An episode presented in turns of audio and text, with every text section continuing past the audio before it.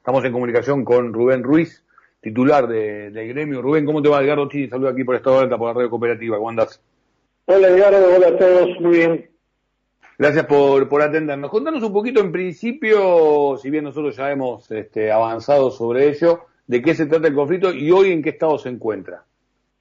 Bueno, el lunes eh, comenzamos un kit de colaboración y un estado de asamblea permanente en la empresa Naturgivan, que es la distribuidora de gas natural del norte y el oeste de Gran Buenos Aires, eh, fundamentalmente por la efectivización de 700 compañeros contratados que desempeñan tareas en el giro central de la empresa. O sea, nada, nada, no son promotores de venta de electrodomésticos ni de planes para incorporarse a la red. Son los que van a tu casa a arreglarte la fuga. Son los, los que detectan si en la vereda en las veredas del barrio donde vos vivís existen fugas.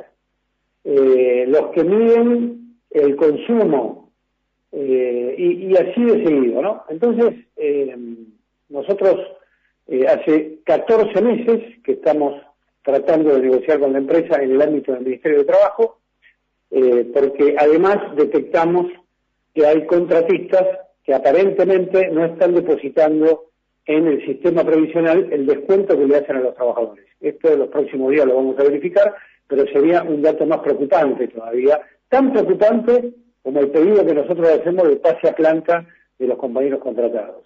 Así que eh, estamos haciendo asambleas diarias en General Paz y Constituyente, en San Justo y eh, en modo virtual con los compañeros que están haciendo teletrabajo.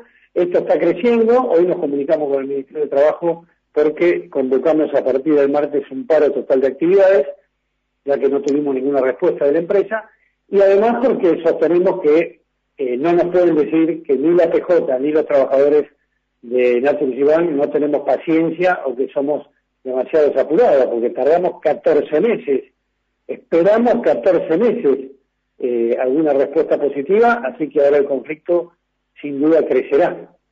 Rubén, eh, repetí por favor eh, el día del paro para porque a mí no me quedó no me quedó claro y por ahí no se terminó de escuchar como, como corresponde, pero más allá de eso eh, quiero saber eh, qué cantidad de trabajadores incluye el conflicto en sí puntualmente en lo que tiene que ver con la con la demanda con la demanda gremial.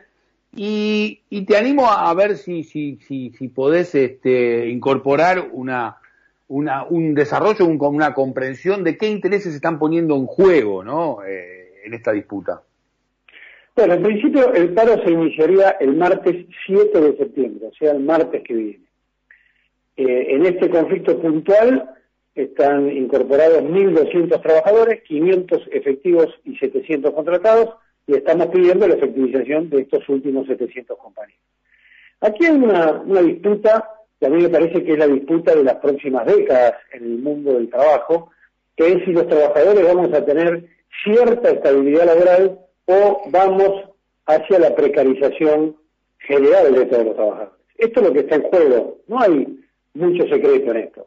Eh, cuando hoy se escucha un discurso en los medios, en muchos medios, de que hay que modificar las leyes para que haya más trabajo, para que eh, se puedan incorporar jóvenes al mundo del trabajo, lo que quieren hacer en definitiva, no es discutir la incorporación del trabajo, sino que haya trabajo precarizado, y eso es lo que nosotros estamos combatiendo. Y este caso es emblemático, como el caso de EMA en el sur, que el otro día eh, cortaron el puente Curredón, o los compañeros ferroviarios de Bronca. Lo que quieren hacer es que un trabajador que es contratado para una determinada actividad termina siendo un montón por el mismo salario y que en cualquier momento pueda ser despedido. Todos sabemos que los compañeros contratados tienen una debilidad de origen, que es su propia contratación, es decir, los empleadores aplican la idea de que se los puede echar en cualquier momento y por cualquier razón.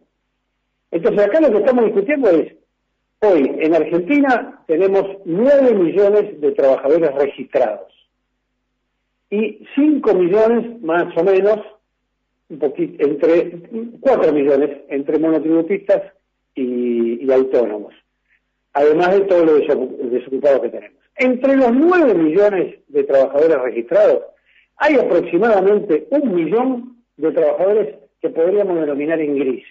es decir, que son los contratados, que están registrados, pero reciben menos salario, tienen una obra social muchas veces menor que los efectivos.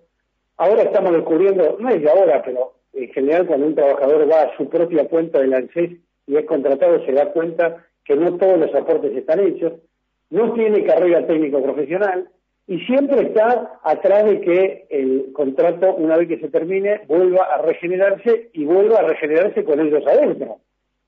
Entonces, lo que está en discusión es si vamos hacia ese mundo o si recuperamos el mundo donde el trabajador, especialmente de los servicios públicos, porque acá todo el mundo se llena la boca de que somos trabajadores esenciales, salvo para ser efectivos. Es decir, esto está pasando en el mundo de la salud. No, y además, eh, como iniciaste este, esta, esta entrevista, esta charla, estamos hablando de, una capacitación, este, de una formación necesaria para realizar determinado tipo de actividades, y yo recién estaba asociando también con un contrapunto que hubo con las declaraciones de Funes de Rioja, cuando este, llevó por más allá de una cuestión de usufructuación política, eh, digo, el, tema de esto de despedir porque, como una suerte de presión por el tema de las vacunas, eh, cuando en realidad los propios empresarios, este, diciendo, si yo tengo un personal que lo, que lo he formado, que lo tengo capacitado, la verdad que no quiero que se vaya. O sea, hay una cuestión ahí que no se termina de entender de no reconocimiento hacia, hacia la actividad. Y bueno, y, seguiremos el, conflicto como, como corresponde. Pero antes de despedirte, te quiero preguntar porque, eh, bueno, Elena Gas amplió su, su denuncia contra funcionarios del gobierno anterior por lo que tiene que ver con la dolarización de, de tarifas. Eh, y como sé que obviamente sos un entendido en la materia y participás este, en el día a día de este tipo de, de discusiones y en, y en las asambleas comunitarias en lo que tiene que ver con las tarifas y demás. Quería saber tu opinión y en todo caso si crees que esto puede prosperar porque ha llegado este, a, procesarse al mismísimo ex ministro de, Seguridad, Aranguren, ¿no? De, de, Energía, Aranguren. De Energía, sí. Bueno, recordemos que cuando Aranguren eh, se inició en el cargo, eh, lo primero que hizo fue un contrato con para que Shell pudiera exportar a la Argentina gas de los barcos. lo recuerdo bien, sí. Bueno, ese fue el primer dato que tuvimos. Después él, dijo que vendió sus acciones que tenía Viniendo de Shell, ¿no? Digo, por, por algún distraído, aclaramos, viniendo de Shell, ¿no? Claro, él era, había sido directivo de ese directivo no, había sido el director general de Shell. creo que el directivo se demoró, se demoró con el tema de las acciones también, el desprenderse de ella, me parece, tuvo alguna demora también. Bueno, se desprendió de las acciones después de que hizo el negocio de importación de gas eh, a Argentina. Entonces, partiendo de esa base, todo lo demás es sospechable. Pero yo lo que, lo que digo en relación a esto es que pretender dolarizar las tarifas de servicio, en este caso de gas natural, es no entender lo que pasa en la Argentina, con, con 8 millones y medio de usuarios.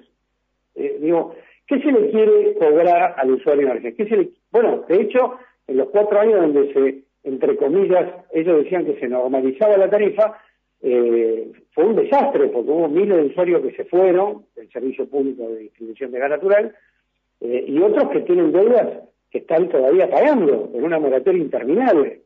Entonces, acá, no, y en esto tiene mucho que ver la tercerización laboral, porque las empresas tienen muchos trabajadores tercerizados que les salen más caros que si fueran efectivos, pero cuando van a pedir aumento de tarifa, lo piden sobre los trabajadores tercerizados también. Entonces, eh, ellos la quieren toda, quieren aumento de tarifa, quieren tercerización laboral y quieren que esto no se termine nunca. Por ejemplo, a principio de año, creo que esto lo hablamos, el gobierno eh, decretó una importante cantidad de dinero a favor de las productoras de petróleo y gas porque decían precisamente que en dólares eh, el precio en Argentina no era rentable. Muy bien, se verificó que le dieron mucho dinero, porque ahora apareció el gas y el petróleo, y ahora el problema es que no tienen transporte posible, no tienen caños para transportarlo.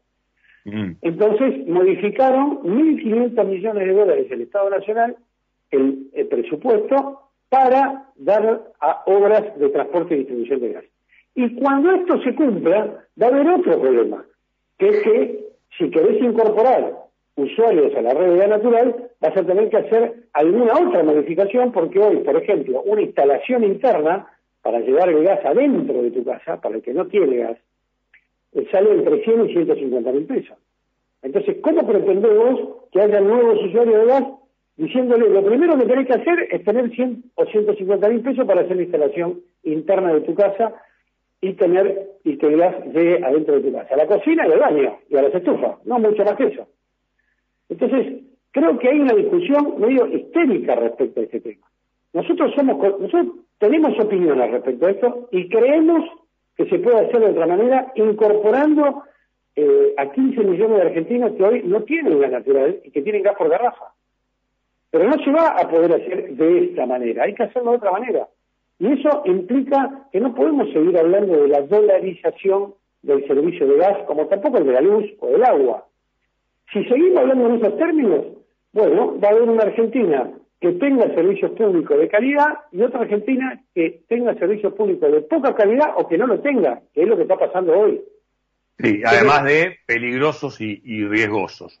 Rubén, gracias por esta comunicación, ¿eh? como siempre, ha sido un gusto conversar contigo. Gracias a ustedes por permitirnos comunicarnos con, la gente. Muchas gracias. Rubén Ruiz, secretario general del Sindicato de Trabajadores Jerárquicos del Gas, pasó por aquí por la radio cooperativa por la 770 por estado de alerta.